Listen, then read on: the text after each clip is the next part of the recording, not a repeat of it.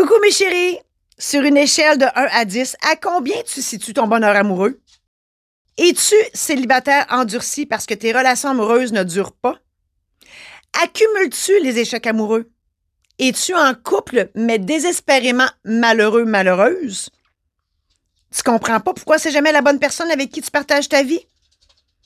Tu te ramasses toujours avec le même genre de personne? T'es écœuré de souffrir? T'es à bout de toujours devoir recommencer à zéro? Tu veux en finir avec ce pattern-là? Bonne nouvelle, il y a une raison à tout ça. Je suis passée par là et je peux t'aider à comprendre pourquoi tu fais toujours des mauvais choix amoureux et y remédier une fois pour toutes. Dans cet épisode, je te raconte pourquoi moi aussi je répétais les échecs amoureux et je te présente un outil extraordinaire qui m'a permis de comprendre mes failles et de les corriger. Merci de passer quelques minutes de ton temps avec moi aujourd'hui. Je suis Marie-Josée Saint-Laurent, créatrice de bonheur et de positif. Ma passion, c'est la création. L'écriture, l'édition, les conférences, l'organisation d'événements, les shows-férences, les shows d'humour, etc. Mon objectif, t'aider à mettre du positif dans ta vie et à prendre les décisions pour l'améliorer. Ma mission, faire en sorte que tu vives ta vraie vie et que tu trouves le bonheur. Je suis là pour t'aider à voir plus clair, à faire les meilleurs choix, à vivre une vie meilleure. Je te donne plein d'outils et de conseils pour t'aider à ne plus tourner en rond, à te déculpabiliser de tes choix. En assistant à mon podcast, je te fais sauver du temps. Je t'aide à trouver ta voie, à réaliser tes rêves.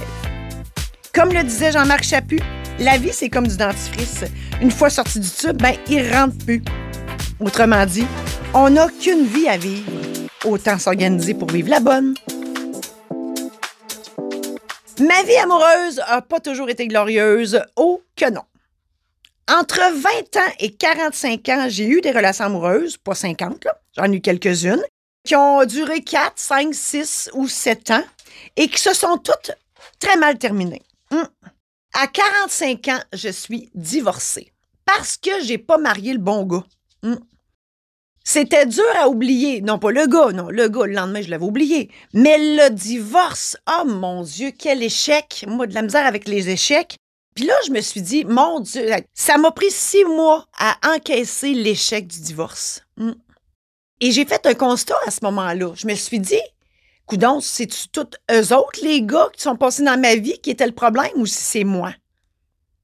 Et là, j'en suis venue à la conclusion que c'était moi qui étais à l'envers dans le one-way. C'est moi qui avais un problème, pas eux autres. Dans le fond, je voulais, oui, connaître le grand amour puis vivre avec toute ma vie. Mais là, il fallait que je fasse quelque chose. Là.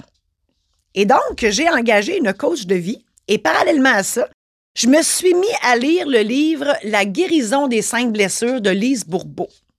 Donc là, je vous, je vous le donne en mille. Je vous donne un truc. Euh, il y a deux livres. Il y a Les cinq blessures et l'autre livre, La guérison des cinq blessures. Je vous dirais de sauter tout de suite au deuxième, La guérison des cinq blessures, parce qu'il réexplique les blessures dedans. Donc, vous sauvez du temps. Et c'est quoi euh, les blessures intérieures? Bien, il y en a cinq. Il y a l'abandon, le rejet, l'humiliation, l'injustice, la trahison. Et, et, tout ça se passe entre 0 et 6 ans. Et c'est en lien avec nos parents. Puis là, on pitche pas de roche à personne. Non, non, non. C'est pas la faute de nos parents. Ils peuvent juste pas nous donner ce qu'ils ont reçu. OK? Il faut leur pardonner. Là. Comme je vous dis, c'est pas de leur faute. Il faut leur pardonner.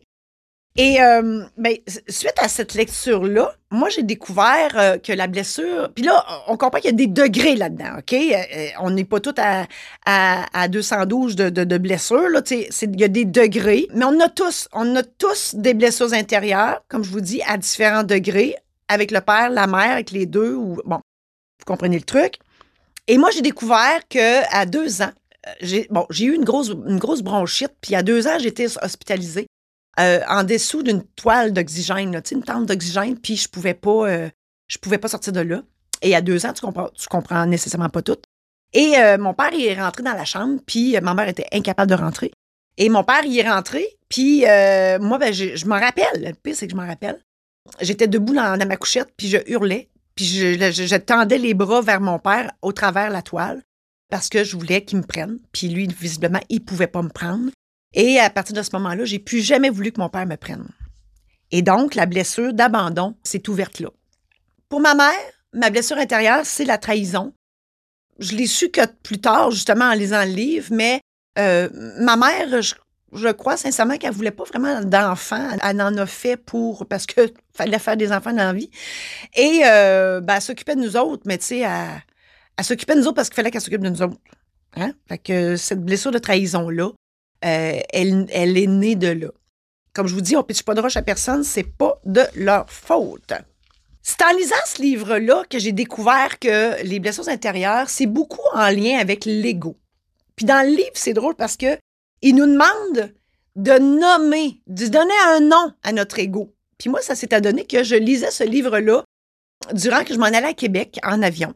Et j'étais entre Montréal et Québec. Le nom Jean-Guy a popé comme ça. Donc, moi, mon ego, il s'appelle Jean-Guy. Je trouve que ça, il fait bien. Dans le livre, il explique euh, plein de choses, comment, euh, parce qu'on guérit, on, comment dire, on guérit pas nos blessures intérieures, on les contrôle. Hein? C'est Jean-Guy qu'on contrôle. Puis Jean-Guy, dans le fond, il faut comprendre une chose. Puis pourquoi que je vous parle de ça avec les échecs amoureux? Ben, c'est que si Jean-Guy, on a besoin de notre ego. On s'entend pour être fier de nous, etc. Donc, l'ego est, bon. Les, pas, Jean-Guy, c'est pas juste un, un. Non, non. Jean-Guy, on en a besoin, mais il faut qu'il soit assis sur le siège du passager. Parce que si Jean-Guy est assis sur tes genoux puis t'essayes de chauffer le char, on comprend-tu que tu ne vois pas en avant? Donc, c'est pour ça que tu fais des mauvais choix. Puis là, je vous parle de la vie amoureuse, mais ça s'applique dans toute la vie au complet. Et euh, dans le livre, il, donne plein de trucs pour gérer Jean-Guy. Et je vais vous donner un de mes trucs. Mais il y en a plein d'autres, là. Mais je vous en donne un, puis je vous raconte un événement, puis vous allez comprendre comment l'appliquer, là. C'est plus facile quand je vous raconte un événement. Je suis dans un souper mondain, là. On est tous assis à des tables de huit. Il y a une fille qui chante en avant, on, mange, puis euh, bon, la, fille, elle chante pour nous euh, entertainer de la patente. Et euh, cette fille-là, ben, je la connais parce que, là, 15 ans plus tôt, je l'avais congédiée en tant que présidente d'un organisme à but non lucratif. Elle était la directrice générale. Pour faire une histoire courte, elle évaluait les employés avec le jeu Les dés de la destinée. Je trouvais que c'était pas approprié et le conseil d'administration non plus. C'est pas même si elle avait pris Ouija, là. Hein, on s'entend que c'était pas d'adon. Et donc, je l'avais congédiée pour ces raisons-là. Et bien, bien évidemment, elle n'était pas contente et euh, elle m'en voulait énormément. Et, ce faisant, on mange, on mange et euh, la fille est là, puis elle chante, puis elle chante très bien. Puis là, j'ai envie d'aller lui dire, j'ai envie d'aller lui dire, waouh, tu chantes super bien, blablabla. Bla, bla.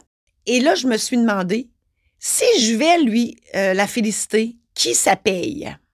OK, c'est là le truc. Qui ça paye? Donc, ça paye-tu elle? Ça paye-tu moi? Ça paye-tu surtout Jean-Guy? Et la réponse, c'est ça paye aucunement moi. Moi, ça me donne absolument rien d'aller la féliciter. Jean-Guy, lui, est bien content, puis elle aussi. Donc, si ça ne me paye pas, j'agis pas. Donc, je suis restée assise. Et ça, je l'applique partout. Puis des fois, euh, puis l'idée, c'est d'être conscient, consciente que c'est Jean-Guy qui mène notre barque. Parce que des fois, j'y vais. OK? Mais en conscientisant, puis là, je parle à mon Jean-Guy. Je dis, Jean-Guy, je vais y aller, là. Mais je vais y aller la féliciter. Mais je te dis, je le fais juste pour toi. Je suis consciente que ça me paye pas, moi, pas en tout. Mais, tu sais, j'ose avec. Puis là, je suis pas schizophrène, là. Hein? Donc, ça, c'est un, un, bel exercice, puis je l'applique 25 euh, fois par jour. Parce que oui, Jean-Guy est très actif. Et c'est juste un, exercice, puis ça, devient naturel à un moment donné. Et tout ça pour dire que ben, ce livre-là a changé carrément ma vie. Quand on connaît la cause de notre insuccès, donc euh, les blessures intérieures, ben, ça nous aide à travailler dessus. Hein? Ça nous aide à pas répéter les mêmes patterns qui nous amènent au malheur. Hein? Quand tu sais d'où ça vient, quand tu mets Jean-Guy sur le siège passager, puis tu le remercies d'être dans ta vie, mais tu le mets sur le siège passager parce que faut qu'il te laisse de la place pour voir en avant puis faire des bons choix. Ben c'est ça. Maintenant, je connais, je conscientise et je contrôle mes blessures intérieures. La vie est merveilleuse, mais pas tout le temps. Maintenant, je peux dire que je fais des meilleurs choix avant, là, je tombais en amour avec l'amour. Je je suis pas toute seule à faire ça, il y en a beaucoup. Euh, hein, on tombe en amour avec l'amour. On n'est pas en amour avec la personne. Mais avec les années et avec l'application de ces euh, exercices-là, ben, je suis maintenant en couple avec Jean-François, que j'aime profondément. On est même fiancés. Et je vous dirais que, un autre truc que je vous donne, l'amour, là, l'équation de l'amour, c'est 1 plus 1 égale 3. Je m'explique parce que ça mérite explication, n'est-ce pas? La somme des deux doit faire plus que les deux. Hein? Si toi, tu es bien tout seul ou toute seule, puis que l'autre est bien tout seul ou toute seule, ben quand vous êtes ensemble, si ça fait juste deux, ça donne quoi d'être avec? Moi, je dis souvent, la vie est plus facile à affronter à deux. Mais si ça fait juste deux, pourquoi on est ensemble? Il faut que ça donne trois. Je vous dis pas qu'il faut que ça soit des feux d'artifice tout le temps, tous les jours. Non, mais au moins que ça fasse un plus. Faut que ça fasse un plus être en couple. Et souvent, ça fait, avec le temps, ça fait des moins. Hein? Si vous êtes rendu à moins 50 dans votre relation amoureuse, va-t'en, va-t'en, je t'en supplie, va-t'en. Parce que t'es pas à bonne place. Hein? Qui ça paye? Ça fait juste payer Jean-Guy, là. Hein? Donc, euh, tu as trois options. La première option, c'est de lire le livre puis rien faire avec. La deuxième option, c'est de le lire, le comprendre, puis t'arrêter là. La troisième option, c'est de le lire, de le comprendre et surtout de l'appliquer. Moi, je connais une fille qui a, en même temps que moi, qui a lu le livre. C'est d'ailleurs elle qui me l'avait proposé. Puis elle, elle a des blessures intérieures encore plus grandes que les miennes, mais elle est encore au même point aujourd'hui parce qu'elle l'a pas appliqué le fameux livre. Si ta relation de couple ne coule pas comme l'eau sur le dos d'un canard, va-t'en. Il y a juste quelque chose de mieux qui t'attend ailleurs. je te dirais aussi, si mettons là, tu te fais domper là, ben dis merci à cette personne-là qui t'a dompé là. Parce que ça veut dire qu'il y a quelque chose de mieux pour toi. Imagine-toi en amour par-dessus sa tête avec la personne de tes rêves. Le mariage, la belle vie, les enfants peut-être, toute la patente. Hum? Pour arriver à ça, là, ben, premièrement, il faut que tu admettes que tu as un problème. C'est ce que j'ai fait à 45 ans suite au divorce. J'ai admis qu'il y avait un problème là. Faut admettes que tu as un problème puis que tu répètes toujours les mêmes patterns parce que ton ego il est assis sur tes genoux. faut que tu le règles, ce problème-là. Hein? Le constater, c'est une chose, mais il faut aussi le régler. Puis on le règle comment? Ben, on le règle en, lisant, en comprenant, en appliquant le livre. Puis c'est là que tu vas avoir des succès en amour parce que tu vas comprendre d'où ça vient, ces patterns-là. Je t'ai parlé de ta difficulté à trouver la perle rare en amour. Je t'ai raconté mon histoire.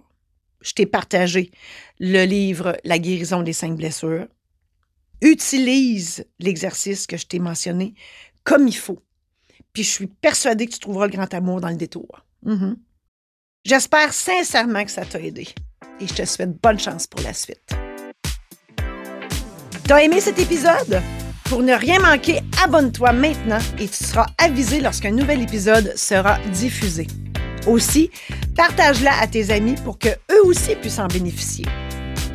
Adhère au groupe Facebook Illumine ta vie où je t'offre du contenu exclusif qui fera, je l'espère, une différence dans ta vie. Pour assister à un webinaire sur les blessures intérieures et en savoir plus sur la façon de dompter ton Jean-Guy, contacte-moi au info à commercial marie J'espère sincèrement que tout ça t'a aidé. On reprend ça la semaine prochaine avec la question qui tue avoir ou ne pas avoir d'enfant.